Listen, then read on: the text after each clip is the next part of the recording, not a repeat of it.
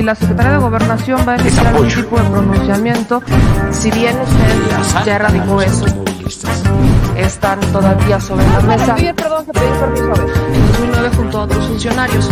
Eh, preguntarle, porque aquí... Los somos simplemente administradores de los dineros del pueblo.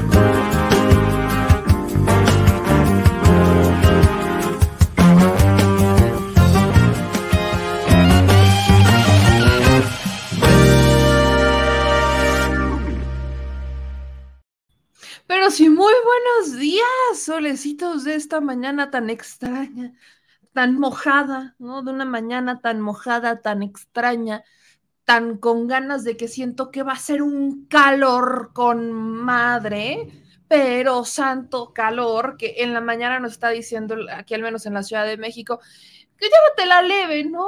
Hay un poquito de brisa, hay un poquito de airecillo, pero espérate que me den las 12 del día, espérate unas dos horitas más y vas a ver lo que es sentir el calor de Viva México. Y miren, mañaneras, ¿no? Qué, qué bonita mañanera de casi tres horas, señor presidente. Hoy el presidente amaneció con ganas de plática, me queda claro. Me queda claro, miren, yo aquí voy por la cuarta, hoy con taza de unicornio me queda claro que hoy el señor presidente tenía ganas de platicar.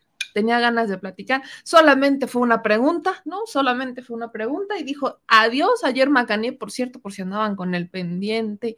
Pero vaya, vaya manarena, o sea, esta mañana tuvo como una curva interesante, ¿no? Empezó con esta presentación de cero impunidad, que hoy lo, presenta la secretaria de Seguridad, Rosa Isela Rodríguez. Luego nos seguimos con Sedatu, que creo que es importantísimo lo que está haciendo la Sedatu, y voy a entrar también en ese tema porque obviamente tenemos que hablar de ello. Y luego nos vamos con el tema del Infonavit a respuesta de un planteamiento que hacía Marco Cortés esta semana, pero Vaya, la curva de la mañanera fue así, ¿no? Para arriba, para abajo, para arriba y para abajo, para arriba y para abajo. Y después empezamos hablando de la reforma eléctrica y luego de los senadores de Estados Unidos y luego de las cartas que mandaron algunos funcionarios de Estados Unidos para decir que en México iba a haber represalias casi, casi si no se, si se aprobaba la reforma eléctrica. Y luego pasamos a Loret de Mola, no, y luego de Loret de Mola, nos regresamos con los senadores de Estados Unidos, un curso de historia, ¿no? Para que vean que esto no es algo raro que pasa en México, sino que nuestros políticos ya andan medio acostumbrados a querer irnos a acusar con otro país cuando las cosas no salen cuando les gusta o cuando son, se toman decisiones soberanas. Y luego cerramos de nueva cuenta con los senadores de Estados Unidos, quiénes son, qué han hecho, a qué dedican el tiempo libre y por qué tanto interés. En México, acusan también a Hertz Manero, vuelven contra Hertz Manero, que yo, miren, yo no creo que sea una blanca paloma el señor, pero ahora Estados Unidos está diciendo, ¿no? Que el fiscal, ¿no? Que Andrés Manuel López Obrador está utilizando la fiscalía, ¿no? Es algo que también es un discurso que traen aquí en México los políticos mexicanos, que Andrés Manuel López Obrador usa la fiscalía en contra de sus adversarios y no en contra de aquellos que pertenecen a su círculo cercano. Una mañanera les digo, yo me sentía en, en, ¿cómo se llaman estas cosas? No quiero dar el nombre del lugar de, juego de, ruleta rusa o me sentía en montaña rusa. Esa es la palabra que estaba buscando. Me sentí hoy en montaña rusa. Yo dije, el señor presidente hoy no tiene muchas cosas que hacer y se nota, mi gente, y se nota. Así que vamos a hacer un breve resumen, ¿no? Vamos a jugar a este resumen práctico para que usted sepa qué dijo hoy el presidente en esta conferencia de prensa. Así que bienvenidos al detrás de la mañanera con su segura servilleta, o sea, sé yo, me llamé. Ayúdenme dejando sus likes, compartiendo la transmisión y suscribiéndose al canal. No se les olvide invitar a cada vez más personas a que se suscriban al canal. De esa forma podemos seguir creciendo y desfifirizando la nación. Vamos a entrar con el tema uno del orden del día que tiene que ver con Sedatu. ¡Ah, mi madre! ¿Cómo me hubiera gustado a mí tener esta Sedatu en tiempos pasados? Y miren, aquí está Hoy se presentó este programa de mejoramiento urbano, que es un programa de estrategia de desarrollo urbano alrededor del Aeropuerto Internacional Felipe Ángeles, porque obviamente quienes están en contra del Aeropuerto Felipe Ángeles solamente ven hasta donde les da su nariz, no ven más allá. Y la zona, ¿no? La zona en donde se construye el Aeropuerto Internacional Felipe Ángeles, por supuesto que necesitaba ser desarrollada. ¿Cuál es el diagnóstico de la zona? Pues una población de 1.620.839 habitantes, eso para 2019. Este es el 7.5 de la población metropolitana. Hablamos de la mayoría, o sea, de este millón seiscientos veinte mil, al menos 642 mil personas, o sea, el 40% en pobreza y marginación. Eh, siete de cada diez tenía que trasladarse a otro municipio para trabajar. 117 mil viviendas deshabitadas, municipios sin instrumentación planeada y dos horas de tiempo promedio de traslado al trabajo. Este es un diagnóstico, porque les digo, los políticos solamente ven a donde les da su nariz. No todos, ya me queda claro, pero unos solamente ven a donde les da la nariz. ¿Esto qué significa? que estamos hablando de una zona olvidada en donde, porque si usted va al aeropuerto, se mete por las calles que están ahí, va a encontrar muchas unidades habitacionales, va a encontrar muchas de estas casitas de interés social. Entonces, a nadie se le puede hacer extraño que lo platicábamos con Federico Taboada en la semana. Este es un tema que platicamos con Federico Taboada en la semana, porque justo nos decía Fede, es que a ver, esto tenemos que ponerle mucha atención. Hay casas sin ningún tipo de instrumentación de planeación, sin ningún tipo de lógica, que están lejísimos y es ahí a donde mandan a vivir a los habitantes, a los trabajadores, que tienen que trasladarse hasta dos o tres horas hacia su centro de trabajo. No les ponen ni siquiera calles pavimentadas, vaya, no hablemos, ni siquiera se nos ocurra pensar en un transporte público digno, ¿no? Concesionado además, no se nos ocurra. Y la gente, los traslados son tediosos, pierden tiempo. Y tampoco nunca se les ocurrió instalar, urbanizar o adecuar la zona para que ellos también pudieran buscar oportunidades de trabajo cerca de su casa. Tampoco. ¿Qué es lo que pasa? Después del Aeropuerto Internacional Felipe Ángeles, este es el programa eh, territorial operativo para la zona norte del Valle de México, pues encontramos que se coordinan tres órdenes de gobierno, que es el Estado de México, el Estado de Hidalgo, los gobiernos municipales de Nextlalpan, Tecámac, Tultitlán, Zumpango, Tizayuca, Jaltengo, este, Tonanintla y Tultepec. Se o sea, entran todos ellos, terminados están los primeros cinco y todavía faltan en proceso de... Eh, de culminar Jaltengo, Tonanintla y Tultepec. O sea, son los que faltan. Pero vaya, vemos este escenario. ¿Y cuáles son algunos impactos esperados del AIFA en la zona que se van a ir desarrollando? No van a ocurrir de la noche a la mañana. No es como que siembras un árbol un día y al otro día ya creció, ya, ya, ya da sombra y hasta fruta. Eso no pasa. ¿Qué es lo que ocurre aquí? Que algunos de estos impactos es que al menos un millón de habitantes van a entrar en la región. O sea, en la zona, si ahorita tenemos un millón seiscientos mil, van a tener otros, otro millón de habitantes que podrían estar viviendo ya en la zona. 600 mil van a ser de influencia directa por el Aeropuerto Internacional Felipe Ángeles.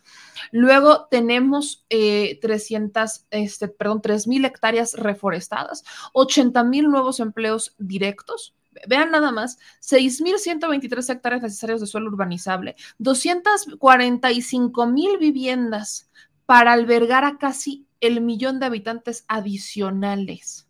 ¿Cuáles son las estrategias? Son estrategia hídrica, tres estrategias con 16 proyectos, como el plan de rescate de la laguna de Zumpango, el uso de agua residual en la agricultura y captación de agua de lluvia. Importantísimo. Estrategia ambiental, programas como, por ejemplo, la reforestación urbana, que son los, las 3.000 hectáreas, el red de monitoreo de la calidad de aire, sistema de manejo de residuos sólidos. En el urbano territorial tenemos 17 proyectos, como los ocho planes municipales de desarrollo urbano, recuperación de vivienda abandonada, protección de núcleos agrarios. Luego, estrategias económicas, hay ocho polígonos industriales y centros logísticos, articulación de cadenas productivas, impulso a polígonos de agricultura urbana, Vean esta parte de estrategias de movilidad que es básico, la ampliación del tren suburbano, la ampliación del sistema de Mexibus y la construcción de redes de ciclovías, ¿no? Aquellos que estábamos en el AIFA, que fuimos al AIFA, que me decían, oye, meme, pero es que pues va a haber ciclovías por aquí en la instalación. Bueno, dejen ustedes las ciclo, las, este, los espacios para estacionar su,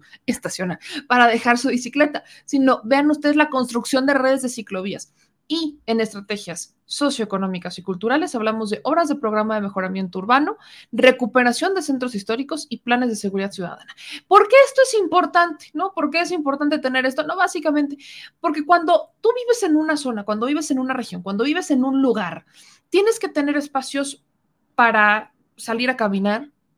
Además, seguros iluminados, ¿no? Básicamente, si tienes coche, por ejemplo, o tienes una bicicleta, o tienes una moto, pues mínimamente que tengas un lugar digno para poderlo pasar, porque si no se te poncha la llanta y es un gasto, ¿no? Y no, y el Estado no te paga la llanta ponchada, ¿no? A mí me encantaría que México tuviera un fondo para pagar llantas ponchadas, ¿no? Hay quienes incluso han recurrido a demandas por esto, por los baches, hay quienes las han ganado, hay quienes no, pero en México tenemos el, somos Bachilandia, somos Bachilandia, hay uno cada ciudad que es Bachilandia, y eso nos genera un gasto a los ciudadanos, nos genera retrasos.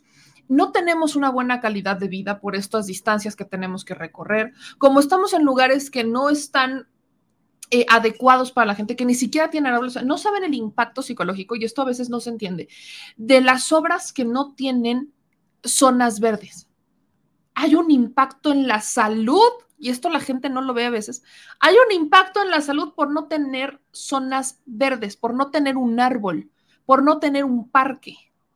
Eso o sea, ese es el impacto psicológico, que esta semana hemos hablado de la salud mental. Pero esto aparte, súmele mi bandita, súmele mi gente linda, el que no tengamos espacios de recreación para ir con la familia, a hacer su carnita asada, un picnic, a caminar, a hacer ejercicio. La calidad de vida de los mexicanos se ha deteriorado históricamente porque no se ha mejorado no es donde vivimos. Y esa es responsabilidad también del gobierno, independientemente que está en nosotros que lo mantengamos bien, que no lo pintarrajemos, que cuidemos también las plantitas, ¿no? Hay quienes como mi mamá se adoptan todo el camellón y lo van ahí arreglando, o sea, se lo autoadoptan, ¿no? Porque hay procesos para adoptar los camellones, pero mi mamá se lo autoadopta. Y dije, esta parte es mía y yo aquí le voy a plantar mis plantitas y le voy a plantar un árbol y las voy a regar y les voy a dar amor, o sea, independientemente de la parte ciudadana, que es algo que nos toca, el gobierno tiene una responsabilidad con esto. Y como les digo, a mí me hubiera encantado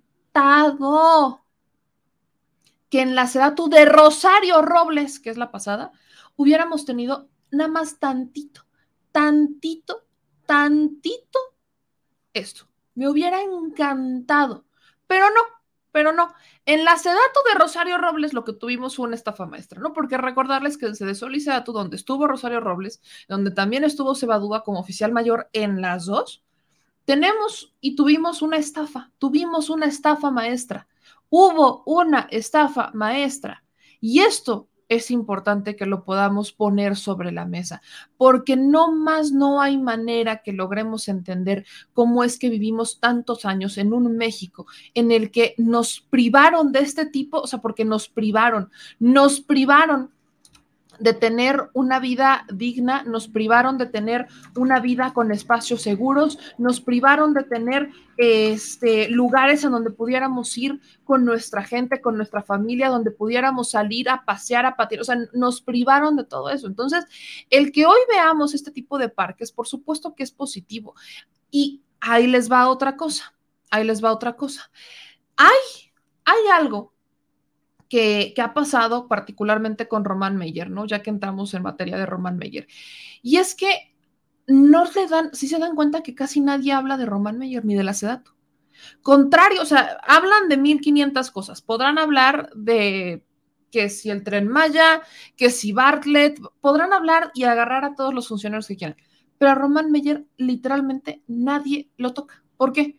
Porque Roman Meyer está haciendo su chamba. Román Meyer es uno de estos funcionarios que de hecho, me, ¿saben qué me encantaría hacer con él? Un ya me lo cuentas. Eh, ya, o sea, Román Meyer es un arquitecto, es urbanista, es experto en lo que está haciendo y se nota en los resultados, se ve en los resultados, se ve como nadie, o sea, literalmente nadie puede hablar mal de él habrá quejas ciudadanas, habrá por ahí uno que otro ciudadano, porque recordaré un, caso que nos llegó de Yucatán también, donde decían que no querían el museo de este lado, lo querían del otro, o sea que había ciertas, em, como una falta quizás un poco de organización con, con Sedatu sobre cómo querían o en dónde querían, pero si se dan cuenta los espacios con los que juega Roman Meyer, la forma en la que ellos están eh, eh, poniendo sobre la mesa el diseño, la armonía de los espacios, la, forma en la que vemos que se explica incluso que no está leyendo nada, nadie le está pasando absolutamente nada. Estamos viendo a un secretario que se sabe su chamba, que sabe completamente qué es lo que está haciendo y que además está utilizando, ¿no? Está buscando estos espacios seguros, iluminados, modernos, en donde la gente los pueda utilizar y además los están acabando así. O sea, esta es la obra pública, esta es la obra pública de la que no se habla porque no es como que digan, ah, es que solamente tenemos el Aeropuerto Internacional Felipe Ángeles, próximamente el Aeropuerto de Tulum, el Tren Maya, la Refinería de Dos Bocas y el Transísmico. Esas son las magno obras, pero estas son las obras que van a impactar en un futuro inmediato, porque en cuanto se terminan, en cuanto se tienen estos parques, en cuanto empezamos a ver que estos parques tienen eh, resultados y que la gente los utiliza y que empieza a mejorar su calidad de vida y que incluso empieza, empieza a representar espacios seguros, y que la gente se empiece a involucrar en cuidarlos porque esto es básico, en cuanto empezamos a ver eso, empezamos a entender que hay obras que tienen un impacto social inmediato. Entonces, yo quiero ponerles este video, este video que presenta eh, Román Meyer hoy en la mañanera, porque estamos hablando de mejoramiento urbano, impacto directo en los ciudadanos, impacto directo en la gente. No estamos hablando de una obra que digan es que no me funciona, es que no me sirve, es demás. Así que vamos a ver escuchar lo que presentó Roman Meyer este video en donde vaya, ahora sí que a gran escala, más o menos lo que les acabo de decir, pero presentado en un video y dicho por el propio titular de la. Eh, y lo que buscamos en muchos casos, ya sean escuelas, centros de salud, estaciones de bomberos, es que también el sentimiento, digamos, la sensación espacial, pues genere, digamos, una disposición correcta del funcionamiento de estos equipamientos. Siguiente lámina. Hasta ahí llegamos. Eh, cerramos con un video bastante chiquito, de un minuto y medio, y sería cuánto.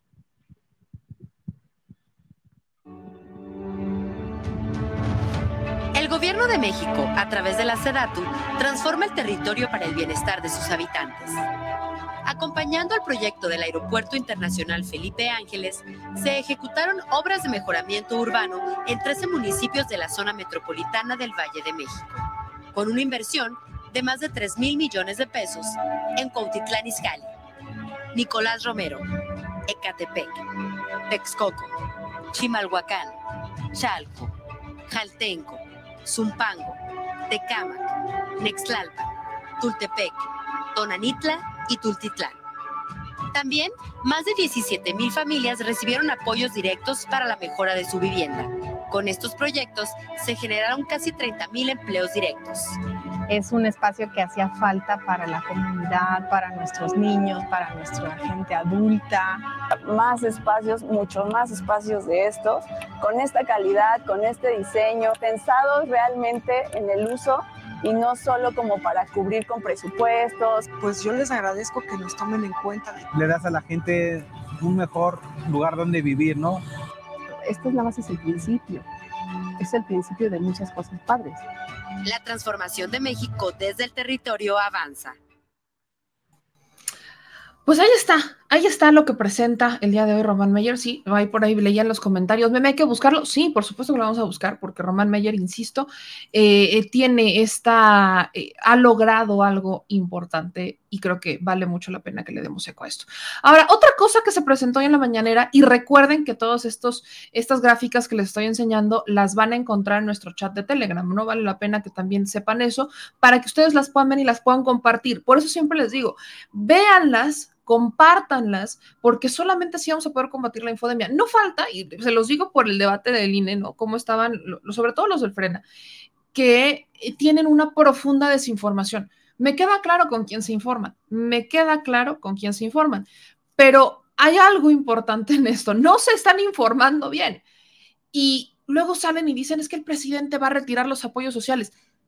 Nunca dijo eso, jamás ha dicho eso, de hecho, y se los dije en el debate del INE, es anticonstitucional, porque lo que hace el presidente es elevar a grado constitucional estos, em, estos programas sociales, los eleva a grado constitucional. Y en la constitución, por solicitud del presidente, porque esa fue la reforma, estaba el de literalmente que fueran progresivos, es decir, no se les puede quitar presupuesto, se les tiene que incrementar presupuesto. Esto no sé de dónde lo sacan, dicen, lo dijo en una mañanera, yo no lo dijo, yo eh, me veo las mañaneras y no dijo nada de eso. pero no faltará por ahí el que luego tergiversa videos y que luego saca de contexto información y demás. Entonces, por eso es importante que para combatir esa infodemia, me ayuden a compartir todos estos documentos, que ayudemos a generar un análisis más amplio y que veamos los videos completos, que aunque no nos guste lo escuchemos, porque, insisto, no falta el que dice, es que dijo y no es cierto. Así que en el chat de Telegram van a encontrar todos estos eh, documentos para que los puedan compartir. Ahora, hablemos sobre el Infonavit, tema que me preguntan un día sí y el otro también. En el Infonavit también entramos con rezagos. ¿Qué pasó con el Infonavit? También había una privatización en el sector. Recordemos que se daban, volvemos al punto de las casas, que lo platicábamos con mi querido Federico Tawada. Eh, estas casas, la gente de su dinero, de su sueldo, las pagaba y pagan los créditos, sacaban su crédito de Infonavit. Y pasaban 20 años, ¿no? El crédito era por 20 años. Pasaba 20 años y entonces decían, bueno, ya voy a escriturar. Llegaban y resulta, se toman la sorpresa de que todavía debían la mitad del crédito. Y entonces, ah, caray, espérame tantito, ¿cómo? Fue un crédito por 20 años, pasaron 20 años, eso quiere, o sea, pagué formalmente 20 años. Como, ¿por qué debo la mitad? No, no me checa, no, no me cuadra. Pues es que resulta que cada que se hacían modificaciones al salario o a las sumas, crecía también la deuda. No eran deudas fijas, sino que crecían. Entonces, como año con año había un incremento de dos pesos, un centavo, dos centavos, era mínimo. Pero a la hora que uno decía, bueno, ya terminé de pagar, ya voy a escriturar, nada. Y debían la mitad. Y entonces había notarios que se empezaban a juntar había grupos de notarios que querían hacerse de esa propiedad. ¿Y qué hacían? Pues como debe la mitad de la casa, se la quito. Y estamos hablando del patrimonio de la gente. Y ese es un problema. Y luego estaba otro problema, que es el que nos, contaba Federico en la semana, de cómo es que hay personas que viven en una zona, o sea, y justo por estos créditos, pues ya no los, o sea, vaya, dicen, ¿sabes qué? Ya no la quiero. Ya no la quiero, no la puedo escriturar, o sea, ya no, no puedo ni siquiera pagarla ya no puedo, no es que no quieras, ya no puedo pagarla. Se jubilan y la tienen que seguir pagando. Y las abandonan. Y ahí están las casas. Y estos problemas son los que llega eh, y con los que se enfrenta el Infonavit.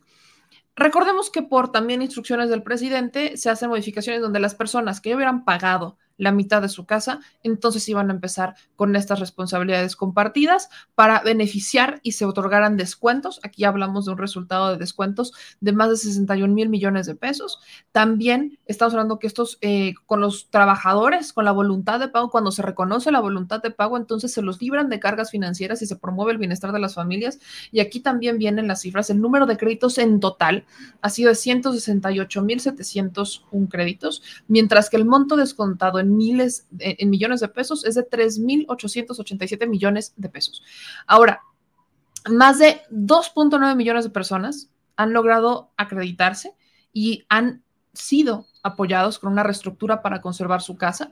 Hablamos de un número de créditos, o sea, hablamos de 2.927.877 créditos que se han logrado reestructurar para que se conserve la casa. Se cancelan desalojos y las subastas de casas para su reventa, se ponen en marcha programas para la recuperación integral de la vivienda abandonada, que es lo que les decía, y venta directa a las personas.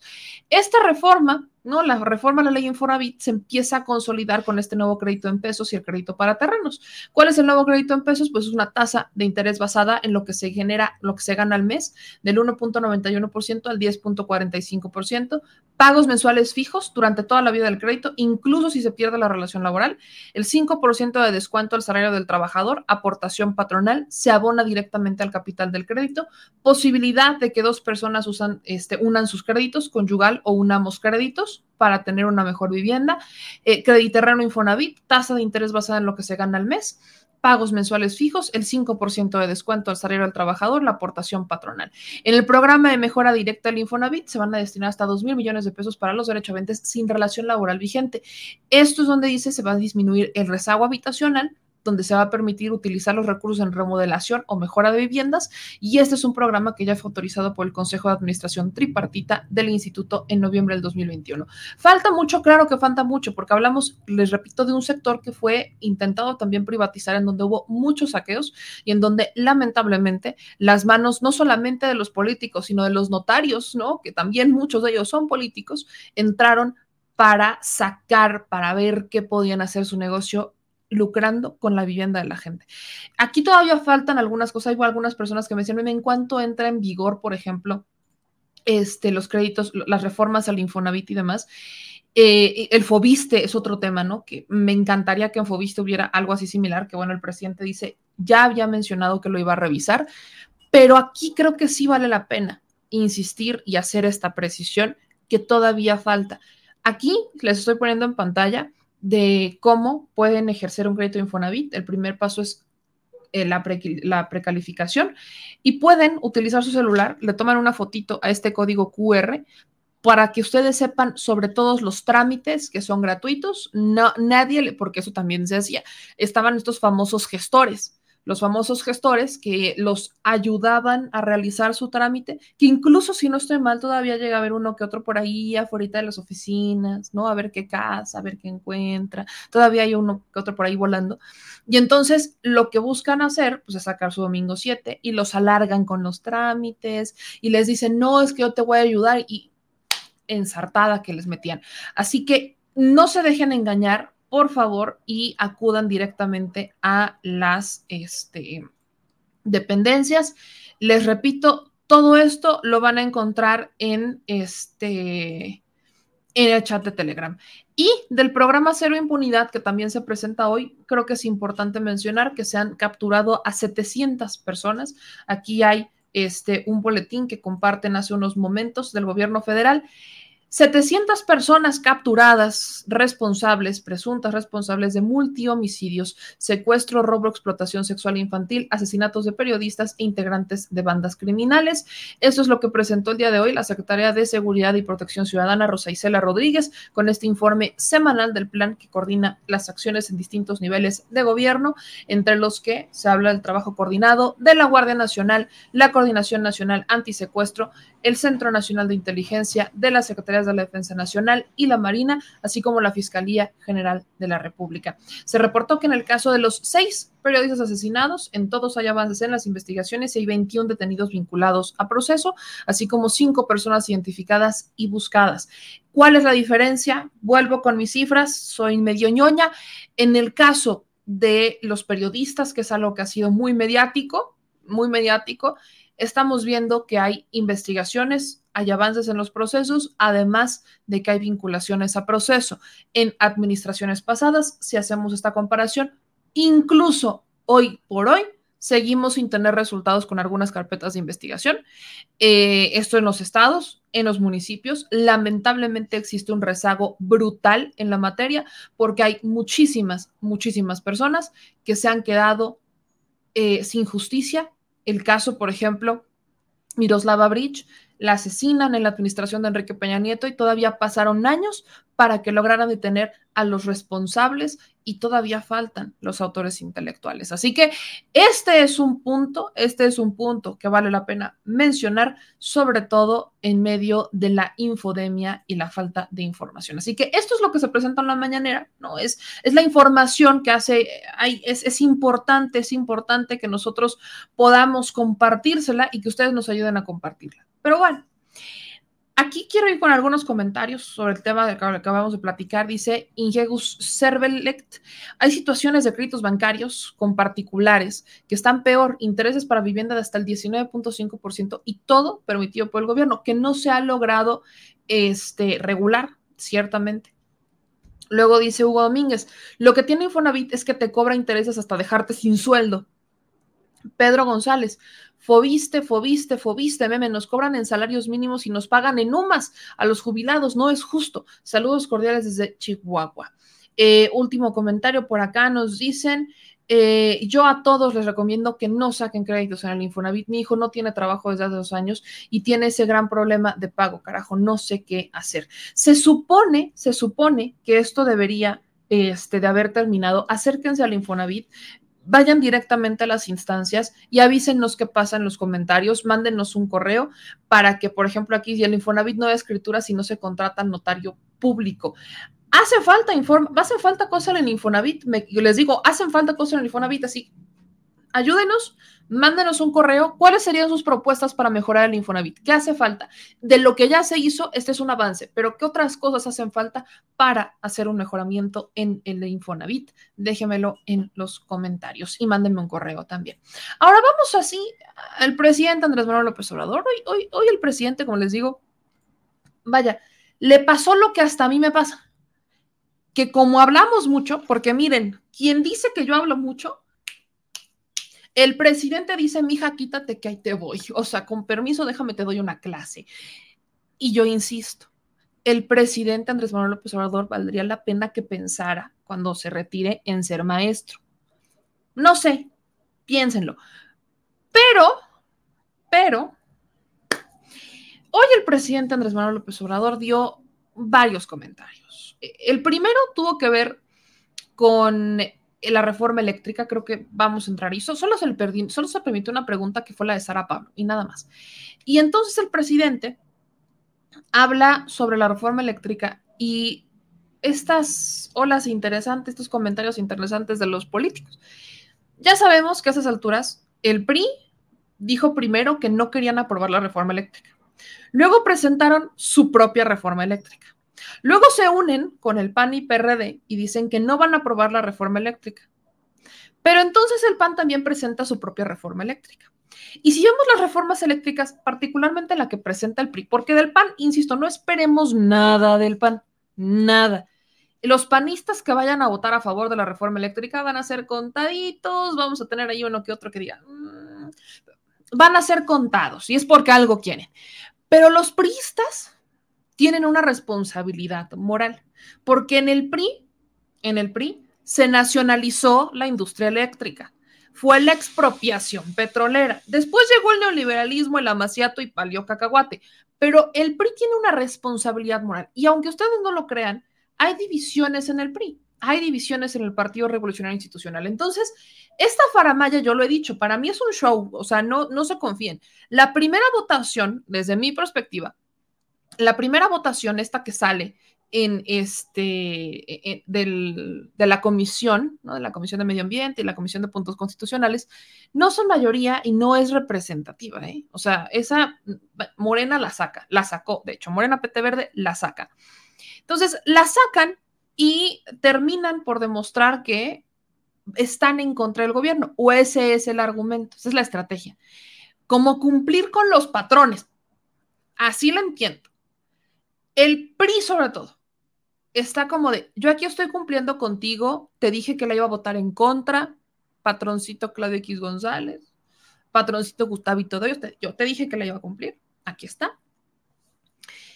Pero a la hora de la hora, aunque en el debate los escuchen estar en contra, aunque en el debate que sea extenso, los escuchen gritar, y Bartlett, porque, vaya, en el debate de la reforma eléctrica van a sacar 500 veces lo del 88, 500 veces lo de las casas de Bartlett y 500 veces el quién es Manuel Bartlett.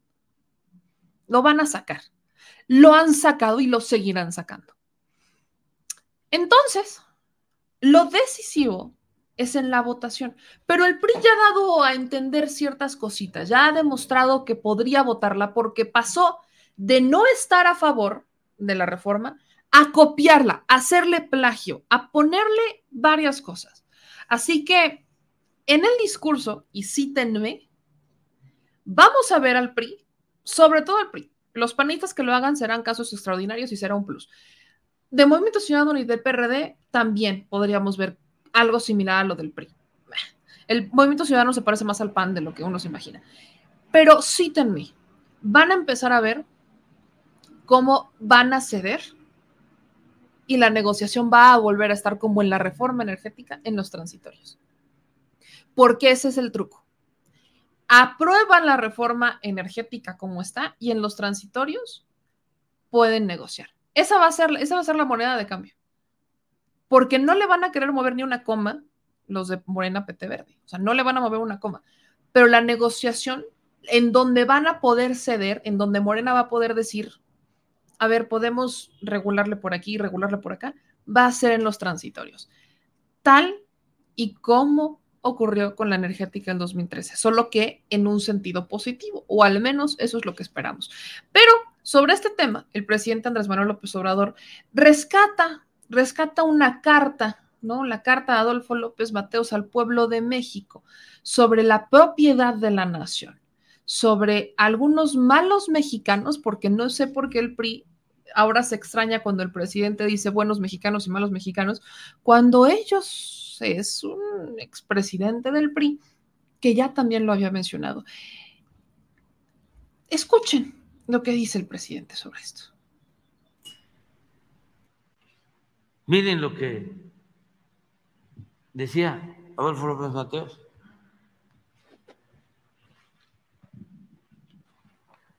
Septiembre 27, 1960 les devuelvo la energía eléctrica que es de la exclusiva propiedad de la nación. Pero no se confíen, porque en años futuros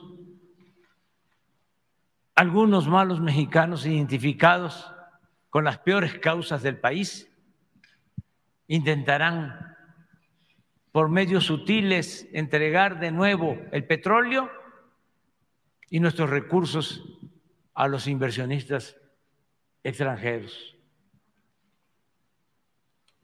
Ni un paso atrás fue la consigna de don Lázaro Cárdenas del Río al nacionalizar nuestro petróleo. Hoy le tocó, por fortuna, a la energía eléctrica. Pueblo de México, los dispenso de toda obediencia a sus futuros gobernantes. Agregaría, y legisladores que pretendan entregar nuestros recursos energéticos a intereses ajenos a la nación que conformamos. Una cosa obvia es que México requiere de varios años de evolución tecnológica y una eficiencia administrativa para lograr nuestra independencia energética. Sería necio afirmar que México no requiere de la capacitación tecnológica en materia eléctrica y petrolera. Pero para ello, ningún extranjero necesita convertirse en accionista de las empresas públicas para apoyarnos. Solo un traidor entrega su país a los extranjeros. Los mexicanos podemos hacer todo mejor que cualquier otro país. Cuando un gobernante extranjero me pregunta, si hay posibilidad de entrar al negocio de los energéticos o a la electricidad, le respondo que apenas estamos independizándonos de las invasiones extranjeras que nos vaciaron el país, pero que en tanto los mexicanos sí queremos invertir en el petróleo americano o en su producción de energía eléctrica, por si quieren un socio extranjero. Esto lo pensaba cuando tomamos la decisión de comprar la refinería Deer Park de Texas. En México, la constitución es muy clara. Los recursos energéticos y los yacimientos petroleros son a perpetuidad propiedad única y exclusiva del pueblo mexicano. El resto de las especulaciones al respecto son traición a la patria industrial del país. No implica una subasta pública de nuestros recursos naturales, ni la entrega indiscriminada del patrimonio de la patria. Presidente Adolfo López Mateos. Esto es lo que está en cuestión. Entonces, ¿por qué mencioné al señor Rubén Moreira? Porque proponen eh, buscar coincidencias y de 12 aspectos de la reforma, dicen estar de acuerdo con seis. Desde luego, pues es un avance. Pero no había pasado ni una hora ya estaba declarando que ni así.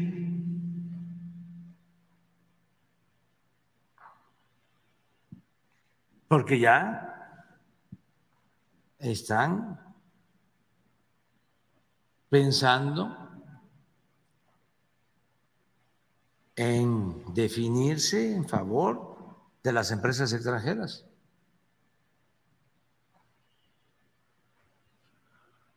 Ojalá y cambien de parecer, pero sobre todo los legisladores que actúen con independencia y repito, que tengan la arrogancia de sentirse libres y rebelarse y pensar que la patria es primero. Pensar que la patria es primero, ese es el mensaje que le manda el presidente Andrés Manuel López Obrador a los legisladores, sobre todo del PRI, ¿no? Este es, ese es el tema. Pero vaya, extendamos esto. ¿Qué está pasando? Y lo hemos mencionado y creo que hay que seguirlo mencionando. La reforma eléctrica de Andrés Manuel López Obrador trastoca intereses empresariales no solamente españoles, sino también de Texas es Texas, es particularmente Texas. Entonces, son estos intereses corporativos en donde eh, vemos que hay, eh, ¿cómo llamarlo? Hay intereses eh, corporativos que son los que están detrás de los políticos que hoy también están haciendo campaña en Texas. y por eso el presidente hace mención de, bueno, Texas electoral, Texas, Texas es quien nos abandonó. Texas es quien nos abandonó cuando fue esta crisis climática en donde se congelan los ductos, no pueden reaccionar y entonces Texas literalmente dice, no te voy a mandar gas, dejando sin, eh, eh, dejando sin electricidad a una región completa. Vienen estos apagones. Y entonces es la Comisión Federal de Electricidad la que tiene, ¿no? Es la Comisión Federal de Electricidad la que tiene que salir al quite y esa es la misma Comisión Federal de Electricidad la que han dicho que no puede generar electricidad, esa misma Comisión Federal de Electricidad dicen que no tiene capacidad de generarla. Y al respecto de esto, pues de eso va la reforma eléctrica, de eso va la reforma eléctrica, ese es el sentido de la reforma eléctrica. Entonces, cuando vemos que, por ejemplo, Estados Unidos la representante comercial de Estados Unidos, Catherine Tai, eh, manda eh, una carta dirigida a Tatiana Cloutier, a la titular de la Secretaría de Economía, en la que reitera la preocupación de los inversionistas estadounidenses sobre los cambios en materia energética que ha impulsado el presidente Andrés Manuel López Obrador, anuncia, ¿no? Catherine Tai, que se pone en riesgo 10 mil millones de dólares de inversión estadounidense. Esto es lo que detalla esta carta que manda apenas el 31 de marzo Catherine Tai a la Secretaría de Economía Tatiana Cloutier. En este documento, Tai insiste en que las preocupaciones del gobierno estadounidense y de los empresarios del sector energético. No es del gobierno de Estados Unidos, hay que entenderlo así. No es el gobierno de Estados Unidos, no es ni siquiera Joe Biden, no es el embajador Ken Salazar. No, no, son los empresarios del sector energético, son los inversionistas estadounidenses quienes aseguran que ante los cambios regulatorios que ha impulsado el presidente Andrés Manuel López Obrador, se pondría en riesgo el TEMEC. El presidente dice, no es cierto, porque lo único que estamos haciendo es limitar la participación del mercado a un 46%. 46% que actualmente ya manejan, o sea, ya, ya lo manejan, no manejan más el mercado, manejan ya ese mercado. O sea, no es, nadie les está diciendo que van a dejar de invertir, ya manejan ese mercado. Entonces, desde hace mucho tiempo, el gobierno de Estados Unidos ha estado calvildeando. Recordemos que intentaron hacer una comisión especial para revisar la reforma eléctrica, que el presidente les dijo, no, este, no va a pasar, eso no va a pasar. Eh, fueron a una reunión, fueron a sentarse con el presidente Andrés Manuel López Obrador, o sea, estuvieron ahí, ¿no? estuvieron ahí y dijeron, oiga, pues es que aquí estamos, ¿no? Y el presidente les dijo, no, no, ahora sí que no, muchas gracias, joven, ahí para la otra. No, joven, ahorita no, joven, ahorita no. El presidente políticamente insiste que hay una muy buena relación con Estados Unidos. Incluso hay un compromiso de que México le va a mandar a Estados Unidos la propuesta de reforma eléctrica para que la conozcan, para que la conozcan así como de, ¿quieres informarte? Yo te la mando. Se la van a mandar, que es lo que se anuncia también esta semana, inicios de semana, que el presidente va a hacer, eh, la va a mandar. Y, y creo que es fundamental, fundamental que entendamos que México va por una soberanía. Estamos, estamos ahí un, este, estamos ahí en, un entramado interesante donde algunos empresarios eh, quieren insistir, empresarios que son los que están, le repito, pasándole la lana a los candidatos que están en actual proceso electoral por allá en Estados Unidos. Ahora, también le preguntan al presidente Andrés Manuel López Obrador al respecto del evento de ayer, este evento de la reforma eléctrica que se dio aquí en el Monumento a la Revolución en la Ciudad de México, y que ya, ya sabemos que hay muchas personas que dicen que este es un evento, que si el presidente fue este, el motivo del evento, que si salieron a apoyarlo, que por la revocación de mandato, que si las sanciones que ha interpuesto el Instituto Nacional Electoral en su contra y demás. Entonces, quiero compartirles la respuesta que da el presidente Andrés Manuel López Obrador, porque si algo menciona es, el pueblo tiene todo el derecho de apoyar lo que consideren que tienen que apoyar, y si esto es la reforma eléctrica y es la revocación de mandato, pues adelante. La iniciativa. Todos los que formamos parte de la transformación de México y todos los ciudadanos. Porque al final ¿Qué es lo que está en cuestión? El precio de la luz, para decirlo coloquialmente. Que no lleguen recibos de 20, de 30 mil pesos bimestrales a los domicilios, como está sucediendo en España, donde dominan las empresas particulares.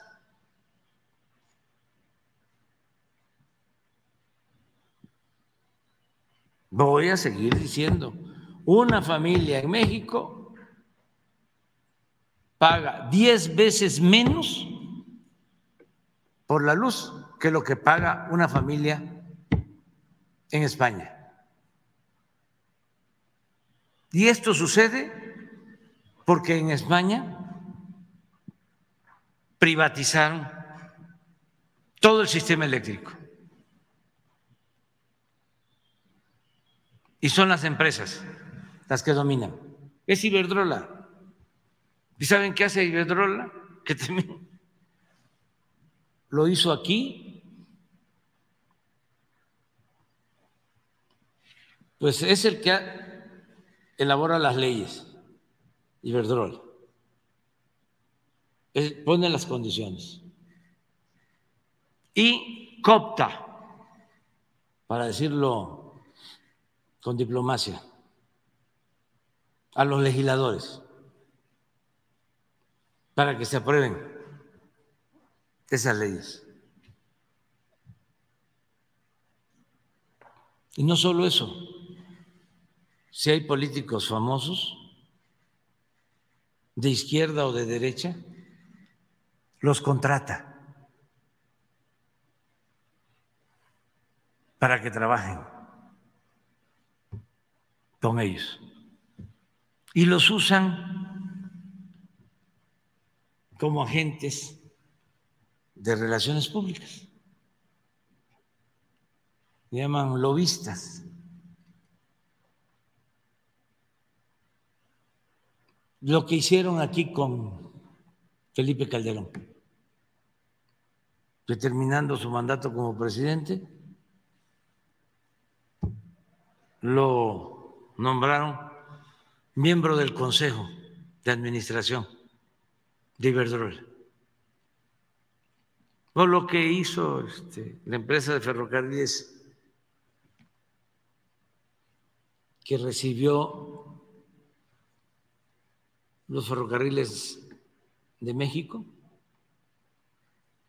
que luego de que Cedillo les entregó los ferrocarriles nacionales, terminó su mandato Cedillo y se lo llevaron, lo contrataron como empleado de la empresa. Entonces, en el fondo es el precio de la luz. Entonces, ¿cómo la gente no va a manifestarse? La Comisión Federal de Electricidad. Miren, que si yo lo sé, mi gente, que si yo lo sé. Mi mamá ya me corrigió. ¿Se acuerdan de la anécdota que les conté de cuando eh, vivía en, una obra gris? O sea, mi casa era una obra gris, el espacio era una obra gris. Les voy a conseguir una foto nomás para que me crean.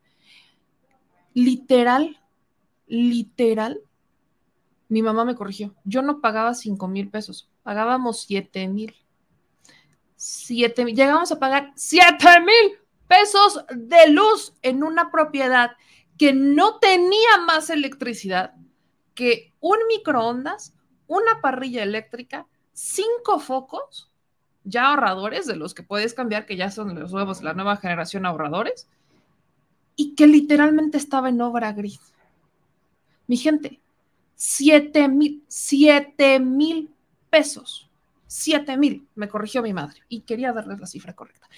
De eso se trata, de eso se trata la reforma eléctrica, de eso se trata de que tengamos una regulación, de que la CFE no nos diga es que no puedo hacer nada, de que el subsidio se le deje de dar en prioridad a la empresa y se le dé al ciudadano, de que el switch lo tenga el gobierno para que tenga una obligación, que tenga una obligación, la obligación.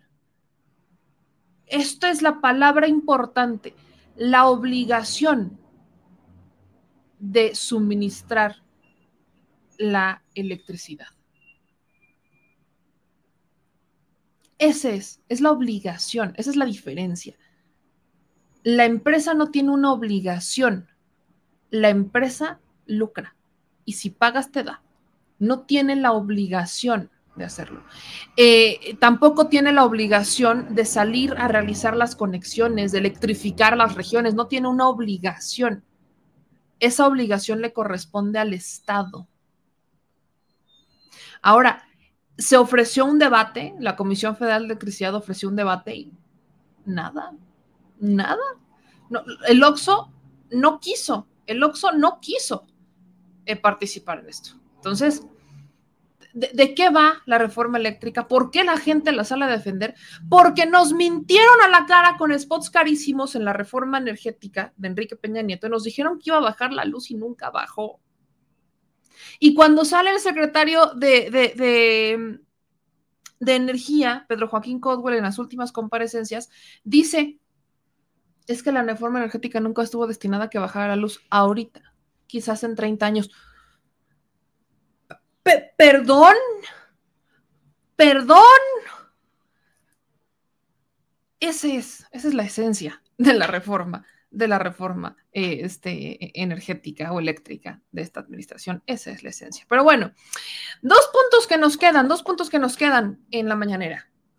Hertz Manero, me voy el primero con el tema de Hertz Manero, porque también legisladores de Estados Unidos acusaron a Andrés Manuel López Obrador de utilizar la procuración de justicia con fines de persecución política, ¿no? El presidente Andrés Manuel López Obrador dijo que ya no es como antes y estos legisladores, volvemos al tema este, de la falta de información algunos de estos legisladores, si no estoy mal, uno de ellos, Menéndez, Bob Menéndez, ha sido acusado también, lo, han investigado por asuntos relacionados eh, con violaciones y abuso de poder y demás. estamos viendo que cuál es la autoridad moral, cuál es la autoridad moral que tienen para cuestionar. Creo que no hay autoridad moral, pero creo que también vale ampliamente la pena que hablemos sobre quién es a quien están acusando y de qué están acusando es el mismo discurso, y esto sí lo quiero dejar claro, porque a quiénes acusan, ¿no? ¿Quiénes son los presuntos implicados o las investigaciones que se tendrían que estar llevando a cabo en la administración de Andrés Manuel López Obrador a personas cercanas a él? Bartlett.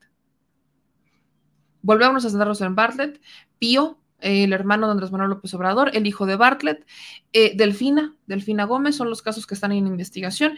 Y además, ¿no? Vemos que estos son los personajes y yo les he repetido N cantidad de veces. En el caso de Bartlett, vaya, e, el señor ha vivido toda la vida del sistema, gente, toda la vida del sistema toda la vida del sistema. Yo no voy a defender a Manuel Bartlett, ¿no? Fue gobernador de Puebla, en Puebla, o sea, todo lo que se sabe de Bartlett han sido rumores, han sido rumores, eh, son cosas que no se pueden comprobar. Y es más, si ha cometido algún tipo de ilegalidad, Manuel Bartet, créanme, no la van a poder comprobar. Eso es lamentable. A mí me encantaría que se pudieran probar todo lo que se dice de Manuel Bartlett porque es un acto de justicia. Pero cuando mencionan, por ejemplo, a Bartlett, hablemos, siempre me lo sacan, me lo sacaban en TikTok, es que Manuel Bartlett, este, en el 88, yo, bueno, solo quiero recordarles que en el 88 si no supimos la verdad de lo que pasó en el 88, si Salinas llegó a ser presidente, no fue por culpa de Bartlett, fue por culpa de un señor que decidió quemar las boletas. ¿Y quién fue? Diego Fernández de Ceballos. Y yo no veo que Diego Fernández de Ceballos le estén diciendo el, el que, o sea, el, responsable de que no sepamos la verdad. No, digo, si queremos irnos a esos juegos, pues con todo gusto, digo, creo, que vale la pena recordarles que fue justamente Diego Fernández de Ceballos el que quemó las boletas del 88. Él fue el que dijo, se le cayó el sistema a Manuel Bartlett. Él fue el que lo dijo. Entonces, yo solamente quería poner eso sobre, sobre, la mesa. De los hijos de Andrés Manuel López Obrador son privados, no han cometido ningún tipo de delito. ¿Qué investigaciones? Se abrieron las investigaciones, pero ¿qué delito cometieron? o sea, se han desmentido esto 500 veces. Que no se enteren de los desmentidos es porque solamente están viendo una parte de la información que no quiere que vean los desmentidos. Ese es el punto. Ese es el punto perdón, pero pues vaya, volteen a ver, genérense su criterio propio, pero no lo hacen, lo único que quieren es estar ahí en chinche, en chinche, en chinche. Entonces, vaya, yo no tengo opiniones al momento positivas de Hertz Manero, eso también se los voy a decir, porque no me ha dado buenos como ciudadana, lo digo personalmente, como ciudadana, yo no he visto buenos resultados por parte de Gertz Manero. Emilio Lozoya sigue sin sentencia y seguimos sin ver a nadie más. De hecho, la carpeta de investigación en contra de Emilio Lozoya, ya la versión de la fiscalía es que él recibió todos los sobornos y que él va a pagar con toda la culpa. Me queda claro que es una estrategia para que Emilio Lozoya termine de presentar pruebas, pero ¿en dónde está Luis Videgaray? ¿En dónde está Enrique Peña Nieto? Recordemos que aunque haya sido mínima, hubo participación, hubo complicidades, hubo algo, pero no lo pueden probar. En el caso de Rosario Robles, Sí, Rosario Robles también la están presionando, pero ¿dónde está Emilio Cebadúa? Que se sabe que Emilio Cebadúa, oficial mayor de Cedesol y Sedatu, es el que recibió y movilizó, todo el dinero de la estafa maestra. ¿En dónde está Emilio Cebadúa? Porque yo no veo que detengan a Emilio Cebadúa, por ejemplo. O, o, sea, Jorge Luis Lavalle Mauri, mi gente, Jorge Luis Lavalle Mauri también sin sentencia por los sobornos de la reforma energética del 2013. ¿En dónde está Ricardo Anaya? Prófugo, sí, pero todavía no hay una orden de aprehensión por haber faltado audiencias. O sea, claro que podemos cuestionar a Hertz Manero. ¿En dónde está Ricardo Anaya? Por supuesto que lo podemos cuestionar. Ah, pero no fuera Alejandra Cuevas, porque entonces, aunque es un proceso que se llevó en la Fiscalía General de Justicia de la Ciudad de México, mágicamente, mágicamente hubo algo que cambió a dos años de que Hertz Manero asumiera como fiscal general de la República. Entonces, yo sé que aquí hay gente que dice, yo estoy con el doctor Alejandro Hertz Manero y está bien, pero personalmente creo que tengo, o sea, creo que los cuestionamientos son válidos a más de tres años de administración, o sea, tres años y cachito de administración.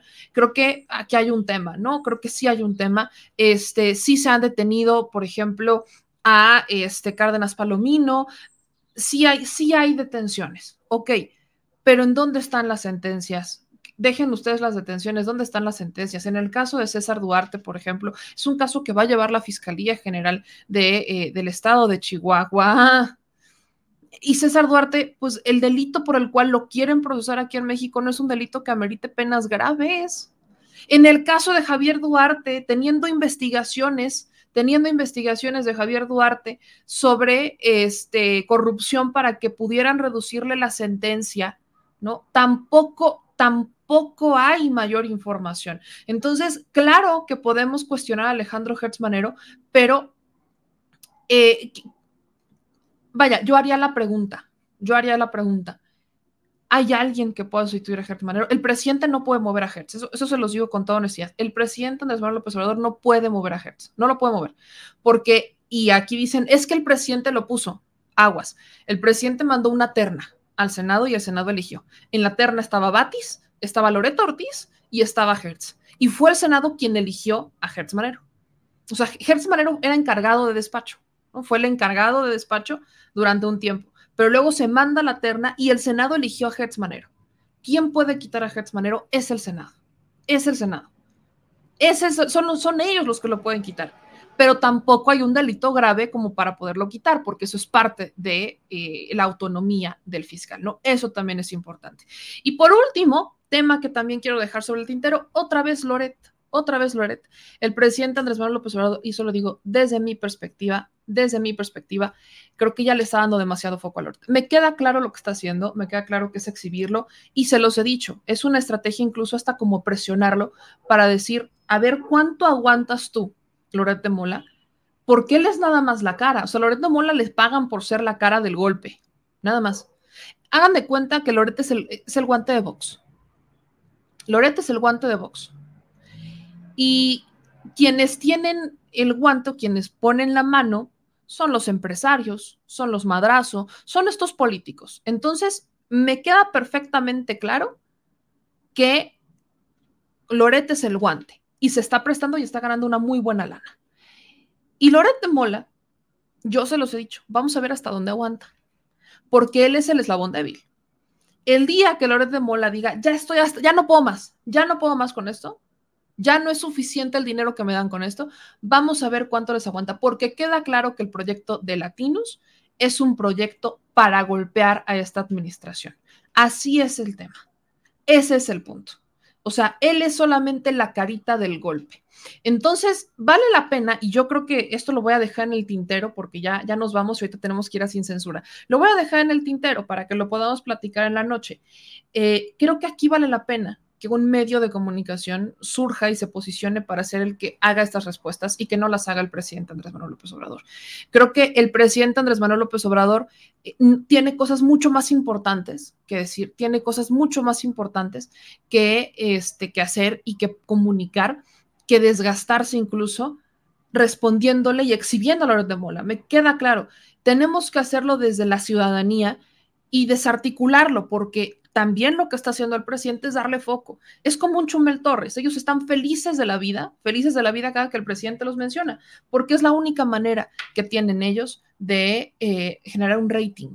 Entonces, de una u otra manera, aunque sea un riesgo quizás calculado, pues el presidente Andrés Manuel López Obrador está dándole mucho foco, desde mi perspectiva, a un Loret de Mola. Creo que ahí podríamos, podríamos no hacerlo. La, la, cara del golpe es Loret y creo que perfectamente podríamos buscar o impulsar un medio de comunicación que lo hiciera para que el presidente Andrés Manuel López Obrador le diera tiempo a otras cosas que también vale la pena que se informe y no exclusivamente en estarle respondiendo a este eh, comunicador que es la cara del golpe. Pero bueno, Michelitos, nos dejamos hasta acá.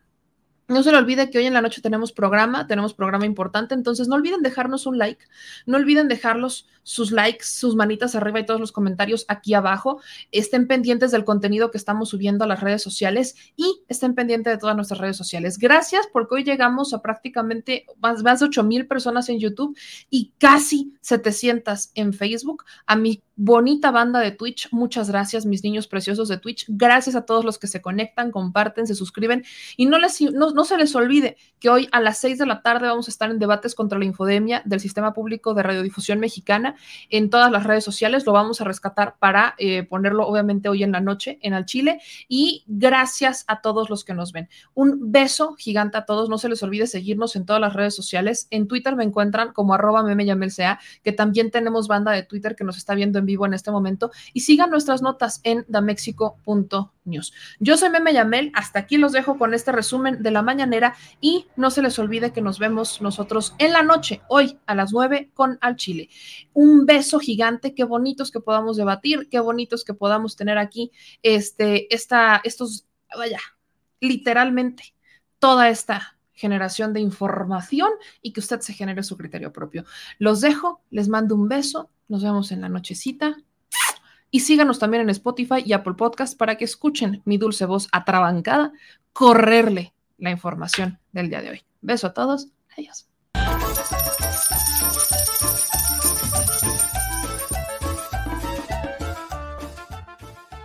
Al Chile Recuerda que una forma de apoyar nuestro proyecto e impulsarnos a generar más y mejor contenido es a través de los superchats en nuestras transmisiones en vivo.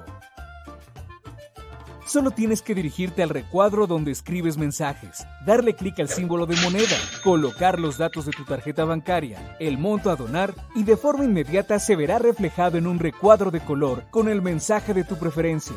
Otra manera, por si no nos alcanzas a ver en vivo, es ir a la descripción de nuestro video de YouTube, darle clic a la liga de PayPal y repetir el proceso como en los superchats. Ese recurso llegará directo a nuestra cuenta bancaria.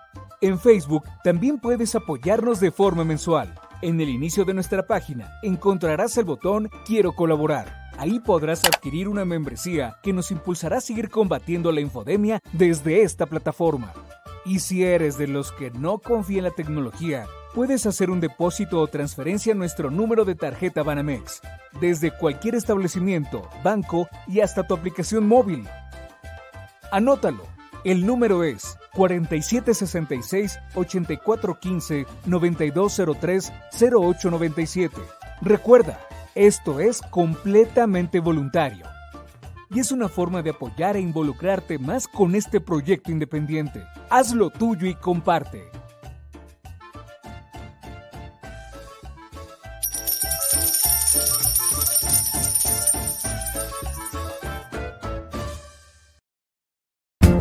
Si la Secretaría de Gobernación va a emitir algún tipo de pronunciamiento, si bien usted ya erradicó eso, están todavía sobre la mesa. perdón, que pedí permiso En 2009 junto a otros funcionarios.